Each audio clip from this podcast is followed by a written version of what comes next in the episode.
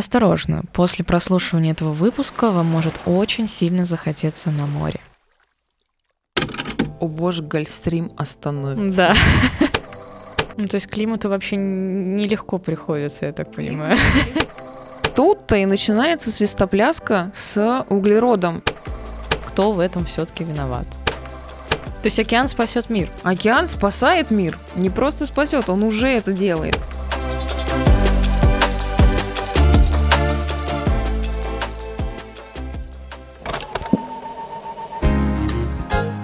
Привет! Вы слушаете подкаст «Ворона желает знать». Вместе с учеными из Высшей школы экономики мы говорим о современных явлениях, пытаемся разобраться в том, что такое осознанное потребление, чем вызван сериальный бум и почему мы живем в эпоху постправды.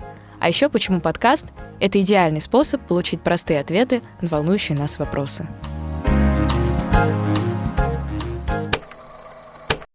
Итак, вы слушаете очередной эпизод подкаста «Ворона желает знать», и сегодня у нас выпуск с таким ярким ароматом морского бриза. А, мы поговорим о том, как связаны климат и морская стихия, какую роль в глобальном потеплении играют океаны и чем занимаются ученые-гидрометеорологи. Меня зовут Анастасия, я редактор социальных медиа Вышки, и сегодня у меня в гостях Полина Сергеевна Вереземская, старший преподаватель факультета географии и геоинформационных технологий ВШЭ, научный сотрудник лаборатории взаимодействия океана и атмосферы и мониторинга климатических изменений Института океанологии РАН. Здравствуйте, Полина Сергеевна. Здравствуйте, Анастасия. Ну, собственно, когда мы вообще говорим о погоде, большинство из нас э, думает обычно, что происходит в атмосфере, да, мы смотрим на облака, поднимаем голову к небу и вообще совершенно не догадываемся, что климат сильно зависит э, от морской стихии, оказывается. И здесь э, ваш выход, да, Полина Сергеевна, раскройте, пожалуйста, нам все карты и вообще расскажите, при чем же тут мировой океан. Да, но я сначала хотела бы начать с того, что нужно разграничить понятие погоды и климат, потому что они uh-huh. смешаны в одном вопросе, хотя это совершенно разные вещи. Погода это состояние атмосферы именно э, в данный момент времени, локально и в данный момент времени. Вот. А климат это, скажем так, набор состояний статистически средних который проходит система океан, атмосфера, литосфера, uh-huh. криосфера и биосфера за долгий период времени. И действительно, океан играет огромную роль в климате, ну и локально он также определяет некоторые паттерны погоды, то есть, например, э, длительные какие-то периоды, на которых будет прослеживаться какая-то конкретная погода в тот или другой сезон. Банально температура поверхности океана в Северной Атлантике может определять характер погоды долговременно. То есть мы не, мы не сможем сказать, что вот все, температура такая, значит, э, месяц будет ясно. Нет. Да, или дожди будут. Да, да или дожди. Угу. Но мы сможем спрогнозировать более точно на э, сезонном, субсезонном масштабе, какой характер погоды будет преобладать обладать. Угу. Да, это интересно. И вообще спасибо, что вы разграничили погоду и климат, потому что, мне кажется, э, мне и многим нашим слушателям, возможно, да, это не всегда было ясно, вот эта четкая грань между этими двумя понятиями. Ну, хорошо, то есть вы как раз упомянули про вот эту зависимость даже э, температуры воды, да, и влияние этого на там, норму какую-то погодных условий. Вообще мировой океан занимает примерно 70% э, земной поверхности. Вот тут поправьте меня, может быть, статистически я не совсем верна. Все так. Ура!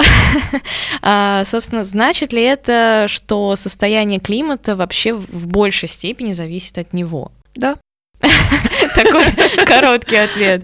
А, ну, вообще, тогда вопрос возникает, как связаны именно океан и атмосфера, да? Мы начали говорить про то, что вы упомянули с примером про Северную Атлантику. Можем ли мы вообще тогда э, говорить вот про связь океана и атмосферы, да, и как мы тогда нашим слушателям объясним на пальцах, если так можно выразиться, где вот эта связь проходит?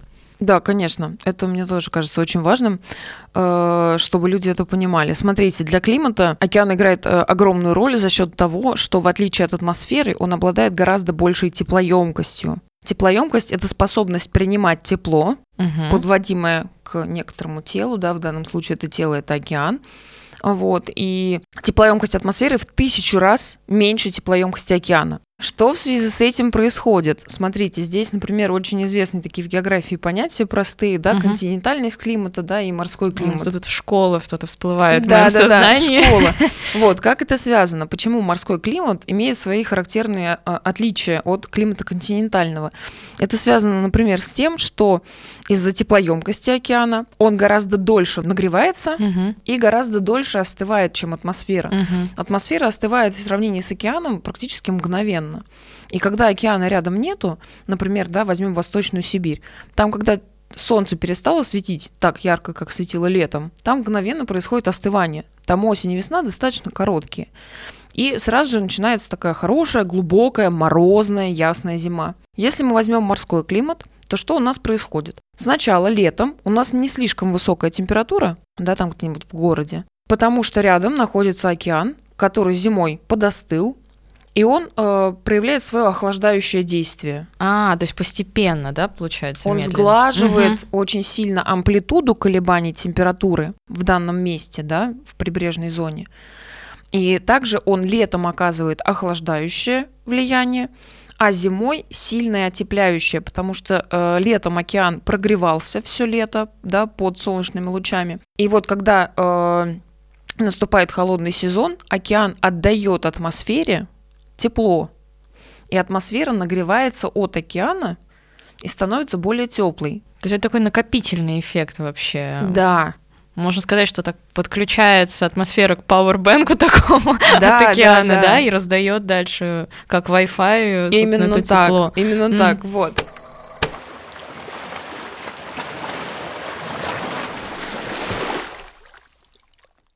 Я уверена, что вы слышали вот эту, э, значит, страшную, пугающую э, новость. Надо было, конечно, подкаст записывать в Хэллоуин, мне кажется. Ну, можно сказать, да, мы опоздали немножко, но ничего страшного.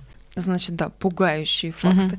А, ну, наверняка все слышали про вот эту вот историю, что, о боже, Гольфстрим остановится. Да, Да?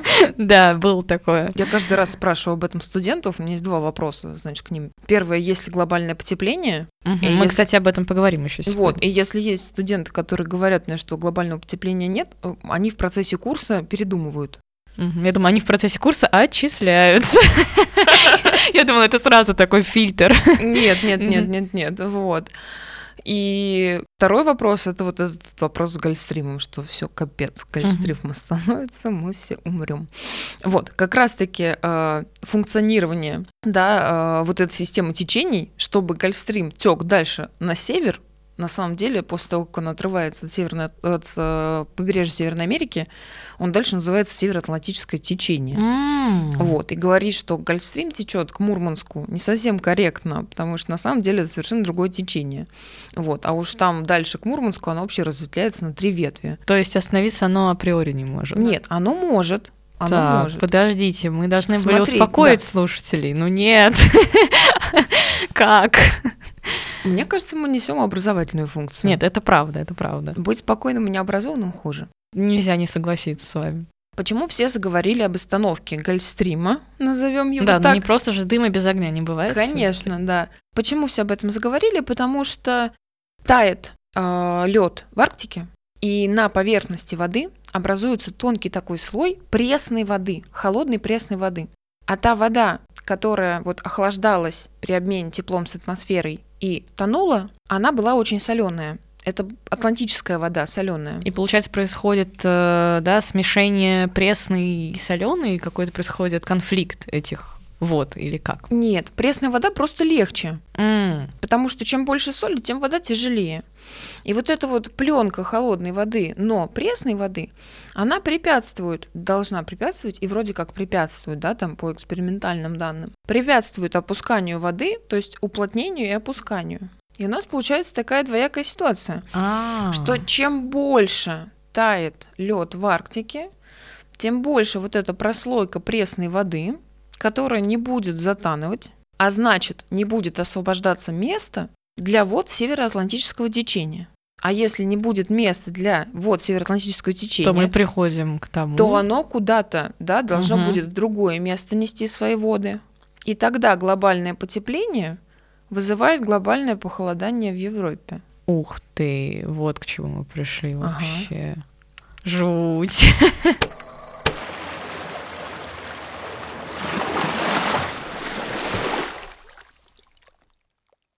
Ну вот смотрите, мы начали как раз о глобальном потеплении говорить, и Здесь, э, да, вопрос э, прям, знаете, есть рубрика, да, 10 глупых вопросов, вот мы по ней сейчас пройдемся. а, банально, да, глобальное потепление, но почему нам от него теплее не становится? Давайте прям вот так. Смотрите, да, а, на самом деле здесь опять два понятия, которые надо разграничить. А, существует понятие глобальное потепление и существует понятие глобальное изменение климата. Мгм. И глобальное потепление есть лишь часть глобальных изменений климата. А, вот это очень важно. Так. Почему не всегда глобальное потепление равно становится теплее? Вот в чем момент. Потому что а, система климатическая, еще один термин.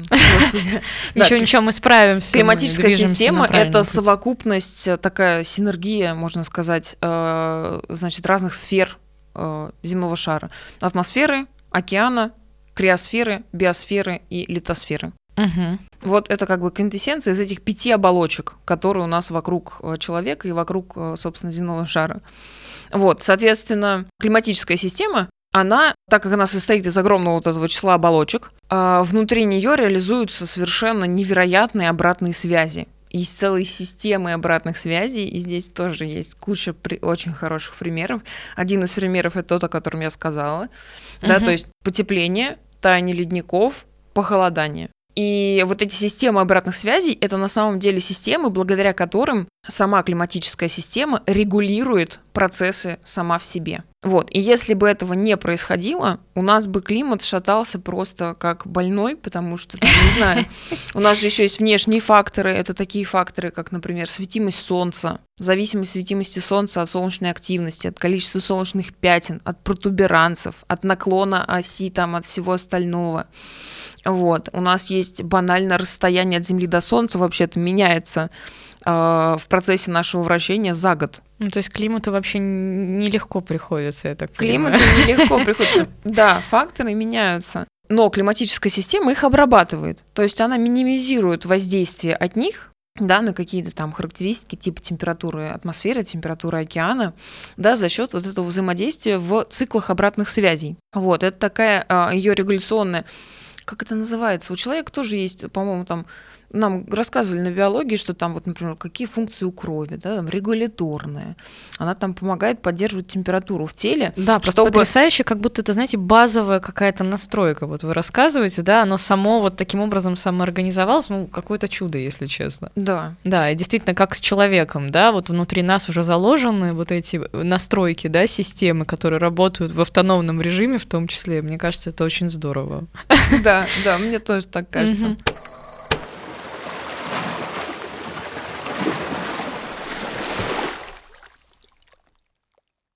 Ну, хорошо, смотрите, а вот с глобальным потеплением вообще можем ли мы однозначно ответить на вопрос, это плохо или все таки это такой естественный, закономерный процесс, да, в связи с э, какими-то изменениями глобальными?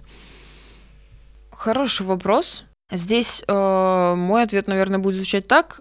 Глобальное потепление есть. Давайте вот, во-первых. Это факт. Это факт, да. Э, Мои сочувствия скептикам, как бы. Вот, если честно. А, Значит, глобальное потепление есть, и здесь такой момент. Вот как раз со стороны скептиков часто поступают вопросы. Ну и что, что оно есть? Окей, такое было раньше. И тут было бы неплохо сразу им нарисовать а, колебания температуры за предыдущие там, ну, 60 миллионов лет, которые у нас есть по данным палеоклиматологии. Нарисовать, и они такие, ну вот же, там температура падала и росла на гораздо больше величины. Но там фишка обычно на этом картинке в том, что там шкала по иксу, по, вот, по времени, она логарифмическая. То есть, А. то есть там, где а, вот миллионы, сотни миллионов лет, там эти сотни миллионов лет, они так сжаты в какой-то там, ну, в 3 сантиметра. А вот тот отрезок, в котором мы сейчас живем, Он, да, наоборот, э, расширен, да? он сильно? очень сильно расширен, Мгм. да. Вот. Голоцен там четвертичный, не знаю, по геологическим эпохам обычно расписывают, он тоже занимает 4 сантиметра, да, но эти 4 сантиметра — это 100 тысяч лет. Их нельзя сравнивать, да. А здесь это 100 угу. миллионов, миллионов лет. Угу. Вот, и когда люди смотрят, они такие, ну, вообще там все так и вообще, ничего страшного. А потом ты им скейлишь это все и показываешь, что там какой-то глобальный рост, глобальное падение в юрском периоде, оно длилось гораздо дольше, чем то, что наблюдается сейчас у нас. Это во-первых. А во-вторых, если еще немножко продвинуться, да, если скептики скажут, ну и что? Да, на каждое ваше слово будет ну и что. Тогда можно ответить. Тут я обычно рисую стрелочки каждому такому резкому перепаду, значит, температуры в прошлом. И называю глобальное вымирание. Ох. Да. Какое жуткое слово. В геологических эпохах, да, у нас есть глобальные, био... ну, глобальные биологические катастрофы, вымирания, связанные как раз-таки с климатическими факторами. Угу. Ты дальше показываю нашу, значит, вот эту клюшку, как она называется, красиво. Этот рост постиндустриальной температуры и говорю, ну что, у вас еще есть желание повторить? Да, есть вопросы. Остались ли еще? Ну хорошо, а вот, э, вот этот рост э, температуры, да, можем ли мы вообще во всем обвинить человека? Потому что я приведу здесь э, такую цитату Кевина Тренберта, климатолога из Национального центра атмосферных исследований в Колорадо. После того, как в 2021 году ученые зафиксировали максимальную за историю наблюдений температуру Мирового океана, он сказал, содержание тепла в океане неуклонно растет во всем мире, и это является основным показателем вызванного человеком изменения климата. Да, и вот вопрос, кто в этом все-таки виноват?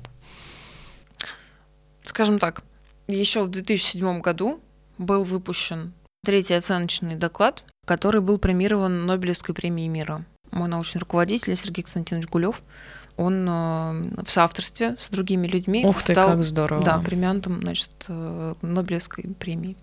Вот, в соавторстве с другими климатологами. И как раз-таки она была премирована именно потому, что они показали первыми с помощью моделей, в том числе, что э, текущие изменения температуры, вот именно рост он связан с деятельностью человека. И здесь есть несколько моментов, которые стоит прояснить. Если рассматривать чуть-чуть более глобально, отодвинуться примерно на масштаб там, 10 тысяч лет, то мы находимся в межледниковье сейчас, да, у нас нет ледникового периода. Да, вот интересно. Вот, мы находимся в межледниковье, и по идее там ближайшие 5000 лет мы должны двигаться в ледниковье. То есть у нас как бы глобальный э, тренд температуры, по идее, если смотреть там на предыдущие 150 тысяч лет, то мы идем в этих колебаниях примерно с периодом 10-12 тысяч лет, вот, между ледниковьем и межледниковьем. И мы, по идее, как бы должны начать двигаться в ледниковье. Это масштаб да, 10 тысяч лет. Но это условная норма, да? Как, как да. по идее, должно это, быть. Это природный цикл, угу. да. Это природный цикл, который существовал задолго до индустриализации. До индустриальным периодом считается все, что было до 1850 года. И, значит, с 1850 это постиндастриал. Соответственно, это цикл, который чисто природный. Это собственные внутренние колебания климатической системы. Удивительно, как они возникают отдельный какой-то просто пласт науки, удивительный палеоклиматология. Да, какая-то загадка, если честно. Вот, прям то есть становится очень какие-то случай... какая-то комбинация случайных процессов угу. запускает колебания климата. И выстраивает определенный... какую-то вот эту норму, да? В какую-то, ну да. То возникновение ледниковых периодов, именно, да, вот периодичности. Да, да, да, вот да, это да. интересно. Ну, то есть как раз-таки вызывание вот колебаний как, как будто какой-то большой палец, да, качнул наш маятник, и мы Как в экономике, опять же, да, невидимая рука рынка, вот здесь да, невидимая да, рука да, да. Климата, климата и океана. Да, угу. да, да, вот. А, да, это всегда комбинация факторов, и разные комбинации приводят к разным типам колебаний, или, может быть, даже не колебания, а там каким-то еще вещам, типа роста. И вот тут уже вполне себе видимая рука человека, что надо знать еще про климат. Еще одну маленькую расскажу тайну. У нас атмосфера, океан и все вот это. Вот климатическая система. Это не замкнутая термодинамическая система. Что значит не замкнутая? Это значит, что э, наш шарик, у него есть э, постоянный внешний источник тепла, солнце. Солнце. Угу. Вот.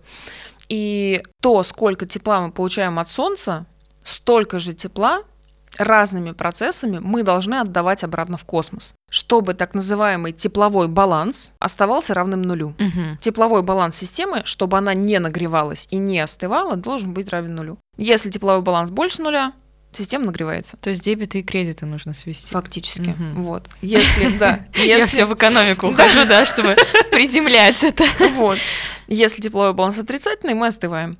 Вот такая очень простая. Там, там даже назвать формулу не надо. Там уравнение теплового баланса это просто сумма всех приходов и уходов энергии, приравненная к нулю. Мгм. Понятно, что там локально, не знаю, там вот сейчас во дворе у нас в студии а, тепловой баланс не выполняется, то есть он не равен нулю, естественно. Но глобально по всему земному шару средний за какой-то период времени он должен быть равен нулю. У нас он сейчас не равен нулю. Вот что как бы происходит. Почему так? И тут уже немножко надо влезть в эти слагаемые. Так, ну давайте разбираться. Значит, у нас есть а, солнечный приход солнечной радиации Мгм. приходит, нагревает, да, и солнце мы считаем, что на каком-то очень долгом периоде оно более-менее светит там, ну, одинаково. Хотя это тоже неправда. Черт, все неправда вообще оказывается, если честно.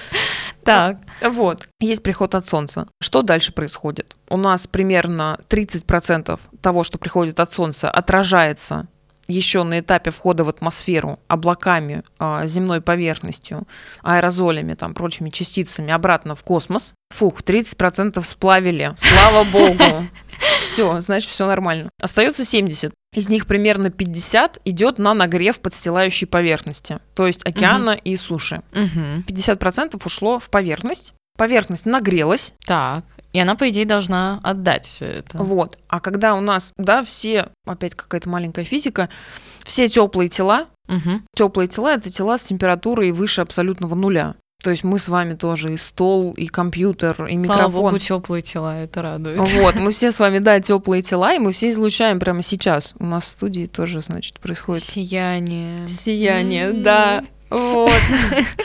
Соответственно, э, поверхность океана, поверхность суши, поверхность снега в том числе, она начинает тоже излучать энергию в длинноволновом участке спектра радиации, да, в отличие от Солнца. Потому что Солнце, солнечная энергия, она практически не поглощаясь ничем, кроме озона, проходит через атмосферу.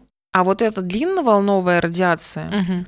Она очень активно поглощается газами, которые находятся в атмосфере. И сейчас мы подойдем к еще одному очень известному понятию, Так. которое называется парниковый эффект. А, да, конечно. Я думаю, что это Конечно. многие из нас слышали. Почему так? Потому что э, получается, что Земля устроена, да, климатическая система устроена как парник. Солнечные лучи спокойно проникают к поверхности, ничем практически не задерживаясь. А вот обратно... А обратно атмосфера, благодаря там полосам поглощения радиации разными газами, она задерживает тепло Мгм. и не отдает его в космос, а оставляет вот в промежутке, как бы она гоняет его. У нас теплая Земля излучает в атмосферу, атмосфера нагревается, тоже становится теплая и излучает обратно к Земле. Да, то есть постоянный происходит вот этот откат как будто бы, да? Откат. Мгм. Часть, конечно же, радиации от атмосферы уходит в космос, но часть возвращается обратно к Земле. И вот тут уже вопрос. Какая часть будет возвращаться к Земле? И тут мы вспоминаем, какие газы являются парниковыми. Давайте перечислим. Ой-ой-ой. Анас- Нет, Анастасия, какой... Анастасия, какой газ, на ваш взгляд, является главным парниковым газом? Жуть какая. Минутка позора. Но про какой вы больше всего слышали? Да я, честно говоря, мне кажется, вообще ничего не помню. Ну, углекислый, наверное. Не знаю. Вот, конечно, все слышали про углекислый газ. Это абсолютно здоровое заблуждение. Я думаю, это абсолютно здоровая такая, «А, фух, и потом заблуждение. Ну, в смысле, это, это правда абсолютно здоровое Мгм. заблуждение. Потому что в масс-медиа постоянно муссируются именно а, да, какие-то вопросы с углекислым газом. И на самом деле это не ошибка, как бы почему муссируется, да, это Мгм. совершенно неплохо.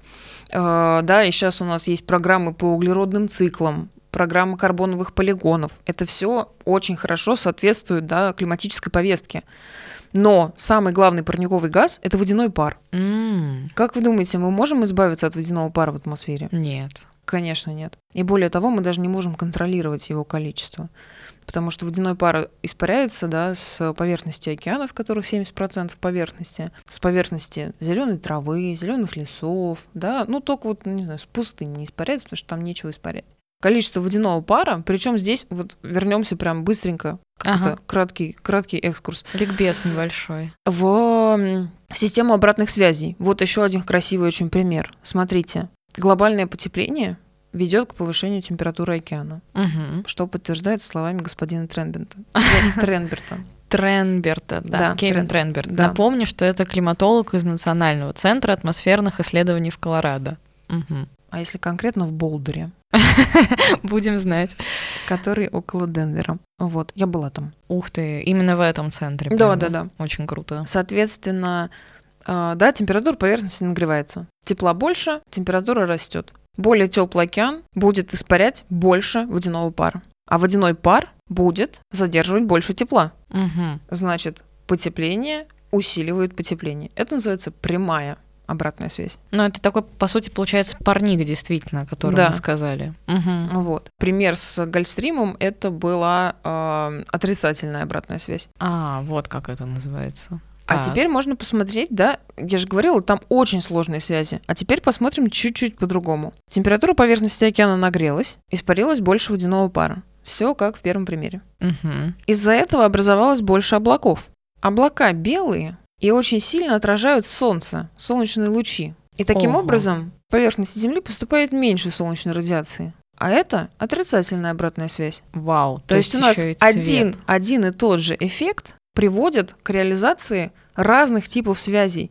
Представьте себе, каким должно быть сложным климатическое моделирование и прогнозирование климата. Если один даже эффект, а таких эффектов, ну, тысячи. Да, вы уже может, три примера да, совершенно разных. Может приводить, да, к развилке, к разным э, результатам. Хотя процесс один и тот же. Температура увеличилась, испарение выросло а результаты разные. Ну, про облака вообще очень интересно, то, что белый цвет еще в этом задействован с ума сойти. Конечно. Угу. Это, значит, был краткий ликбез, а до этого мы говорили о влияние человека вообще на глобальное потепление в постиндустриальном обществе, да? Да, точно. Что а... мы такое натворили вообще всем человечеством? Вот, мы говорили, да, про парниковый эффект я рассказывала, собственно. Соответственно, у нас водяной пар это самый главный парниковый газ. И а, дальше такой момент в поглощении водяным паром радиации вот этой земной, угу. там есть так называемое окно прозрачности. Это длина волны э, вот этой радиации, на которой водяной пар не поглощает. А. То есть там как бы есть возможность для энергии уходить в космос. Такое окошечко небольшое. Окошечко, да. Форточка, я бы сказала.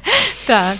И проблема, что как раз-таки в этой форточке находятся полосы поглощения таких газов, как углекислый газ, метан и оксиды азота. И вот, собственно, а. тут-то и начинается свистопляска с углеродом и с углеродными всеми вещами. Потому что углерод, да, входит и в углекислый газ, и в метан. Соответственно, и вся свистопляска с углекислым газом, она еще подтягивается благодаря тому, что есть ряд климатических наблюдений на станции на Гавайях, она называется э, Мауна-Лоа, где измеряется температура и содержание разных парниковых газов.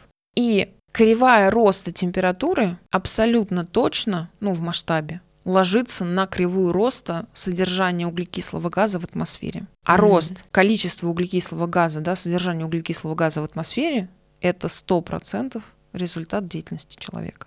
Потому что то количество углекислого газа, которое выбрасывается в процессе нашей жизнедеятельности, да, за счет да, автомобилей, фабрик, фабрик, заводов, заводов пароходов, э, пароходов, самолетов, всего. И на самом деле здесь э, большую часть, да, играют не заводы и не пароходы, а, конечно же, э, теплоэлектростанции. Угу. Потому что у нас все равно большая часть энергетики на земном шаре, она все равно углеводородная. Сжигание углеродного топлива приводит к выбросу огромного количества углекислого газа в атмосферу. И как раз-таки поэтому выделен вот этот вот доиндустриальный и постиндустриальный периоды, угу. потому что именно с 1850 года наблюдается рост, э, да, устойчивый, сопровождающийся устойчивым ростом температур. Поэтому фактически не остается никаких сомнений, что в текущем глобальном потеплении Я не люблю слово виноват, М. потому что это, ну, как бы человечество живет своей жизнью. оно Это закономерный результат нашей деятельности. Это да? закономерный результат нашей деятельности, да. Да, мы же,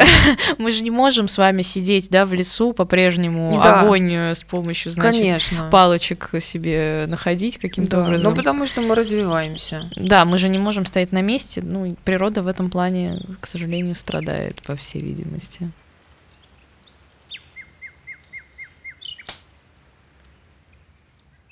Так, ну мы, собственно, с вами пришли к такому не самому радужному выводу о том, что рука человека все-таки подействовала на природные процессы. Но вопрос возникает, есть ли надежда хоть какая-то? Спасите нас, пожалуйста. Но я тут, к сожалению, помочь ничем не могу. Но э, не то, что есть надежда, да, а есть прям уже реализующиеся какие-то процессы, и это, опять же, регуляторное э, свойство самой климатической системы, которое заключается в том, что она старается сохранить свое состояние как можно дольше в каком-то нормальном диапазоне, да, там, величин, в котором мы можем существовать. Это удивительно совершенно. И биосфера, например, тоже таким занимается. И здесь огромную роль играет океан, потому что, во-первых, если посмотреть на...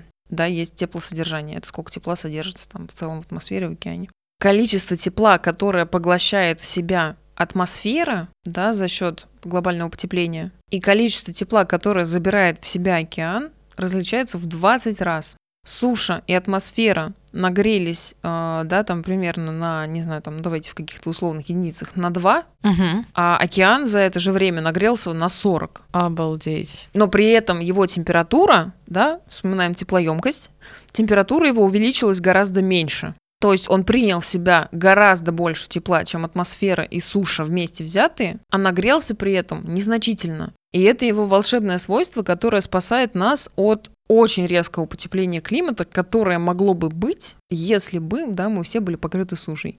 То есть океан спасет мир. Океан спасает мир, не просто спасет, он уже это делает. И второе его удивительное свойство — это его свойство растворять газы. Это просто невероятно. А, 98% выбросов СО2 э, за счет деятельности человека поглощается океаном растворяется в нем, и благодаря вот этим вот процессам опускания воды, про которые я говорила в самом начале, который называется конвекция, на поверхности холодная вода растворяет в себе СО2, углекислый газ, и при а, вот этом уплотнении и опускании она его а, как бы хоронит на дне вниз, внизу океана. То есть у нас а, фактически океан работает как такой пылесос Да, как губка такая да, впитывающая. для СО2. И понятно, что океан не может забрать все. Но его не безграничны все-таки. Вот, да, его, его запасы, его возможности не безграничны. Но до сих пор кривая, показывающая, как океан абсорбирует углекислый газ, она направлена вверх. То есть он с каждым годом абсорбирует все больше. Мы Мгм. все больше выбрасываем, Он все больше впитывает в себя. он Мгм. все больше впитывает. Но здесь есть один негативный момент, о котором я хотела бы сказать, э, важный достаточно. Когда СО2 растворяется в воде, образуется углекислота, H2CO3. И когда это происходит, увеличивается кислотность океана. То есть океан становится более кислым. А из-за того, что он становится более Для его кислым, я так начинают понимаю, отмирать, да, многие сообщества, и особенно это разные коралловые сообщества. Это плохо. Мы надеемся очень сильно, что да, планктонные сообщества выживут, потому что фитопланктон, да, это маленькие-маленькие зеленые такие штучки, вот, они продуцируют огромное количество кислорода вообще-то. Океан дышит, и а, продукция кислорода, которым в том числе мы дышим океаном, она огромная. Поэтому будем надеяться, что они адаптируются. Да, но это вообще какая-то потрясающая история, если честно, и такая прям, не знаю, от океана теперь э, у меня какие-то эмоции невероятные вы рассказали, потому что я не ожидала, что он настолько вообще спасительную роль играет. Я очень рада, что я, я хочу, правда, чтобы люди знали какие-то вещи, потому что это важно.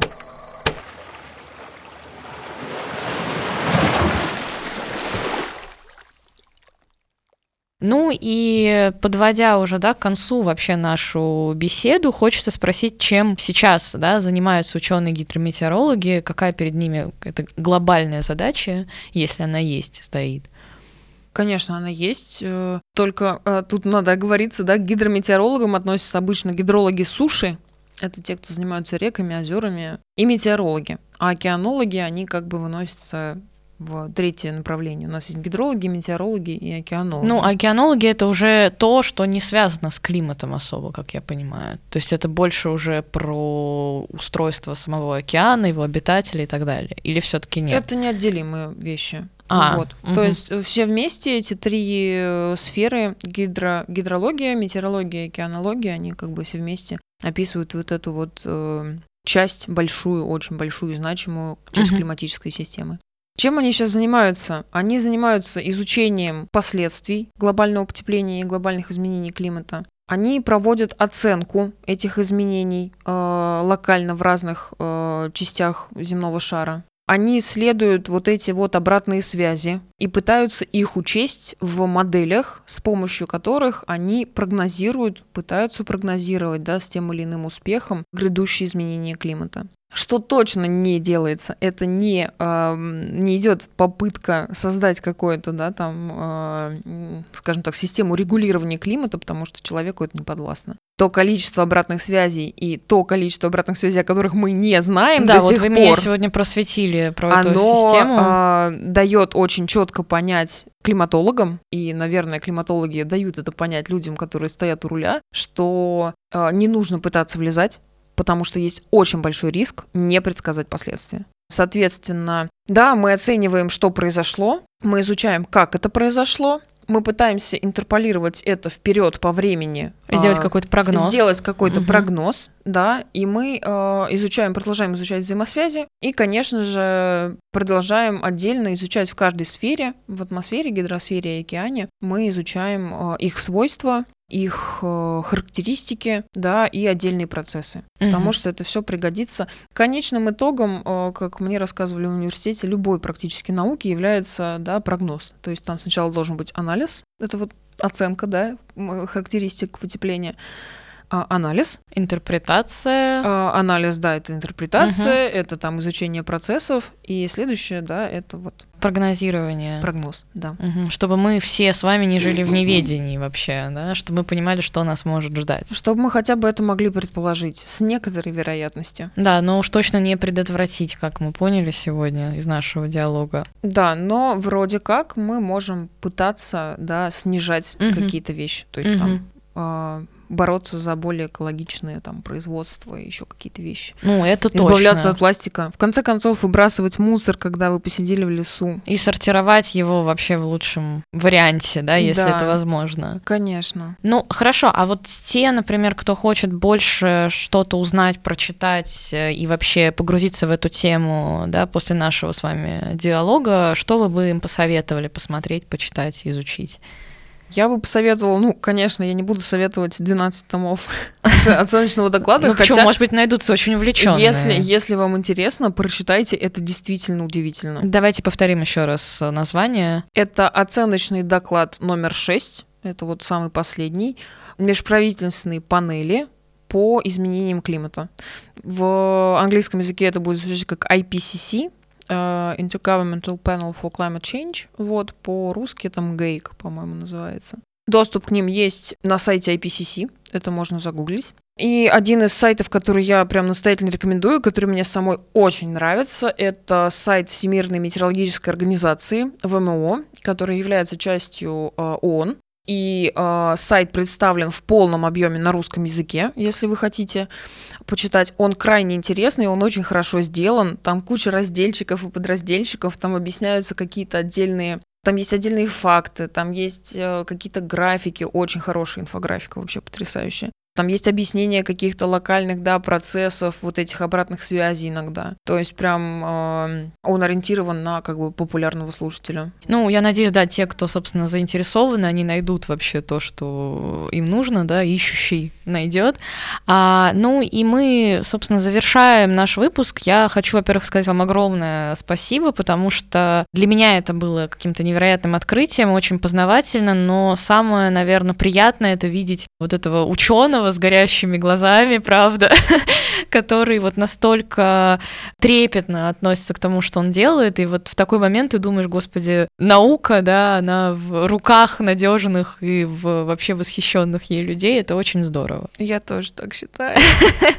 Это очень приятно. Вот, и я надеюсь, что наши слушатели тоже этим вдохновятся и много для себя откроют. Это был очередной выпуск э, второго сезона подкаста «Ворона желает знать» Высшей школы экономики. Сегодня у нас в гостях была Полина Сергеевна Вереземская, старший преподаватель факультета географии и геоинформационных технологий ВШ. Еще раз вам большое спасибо. Спасибо вам. Ну и, как всегда, нам очень важно получать обратную связь от слушателей, поэтому оставляйте свои комментарии, делитесь впечатлениями от выпуска. Послушать наш подкаст вы можете на платформах ВКонтакте, Apple, Google и Яндекс. До встречи. Пока.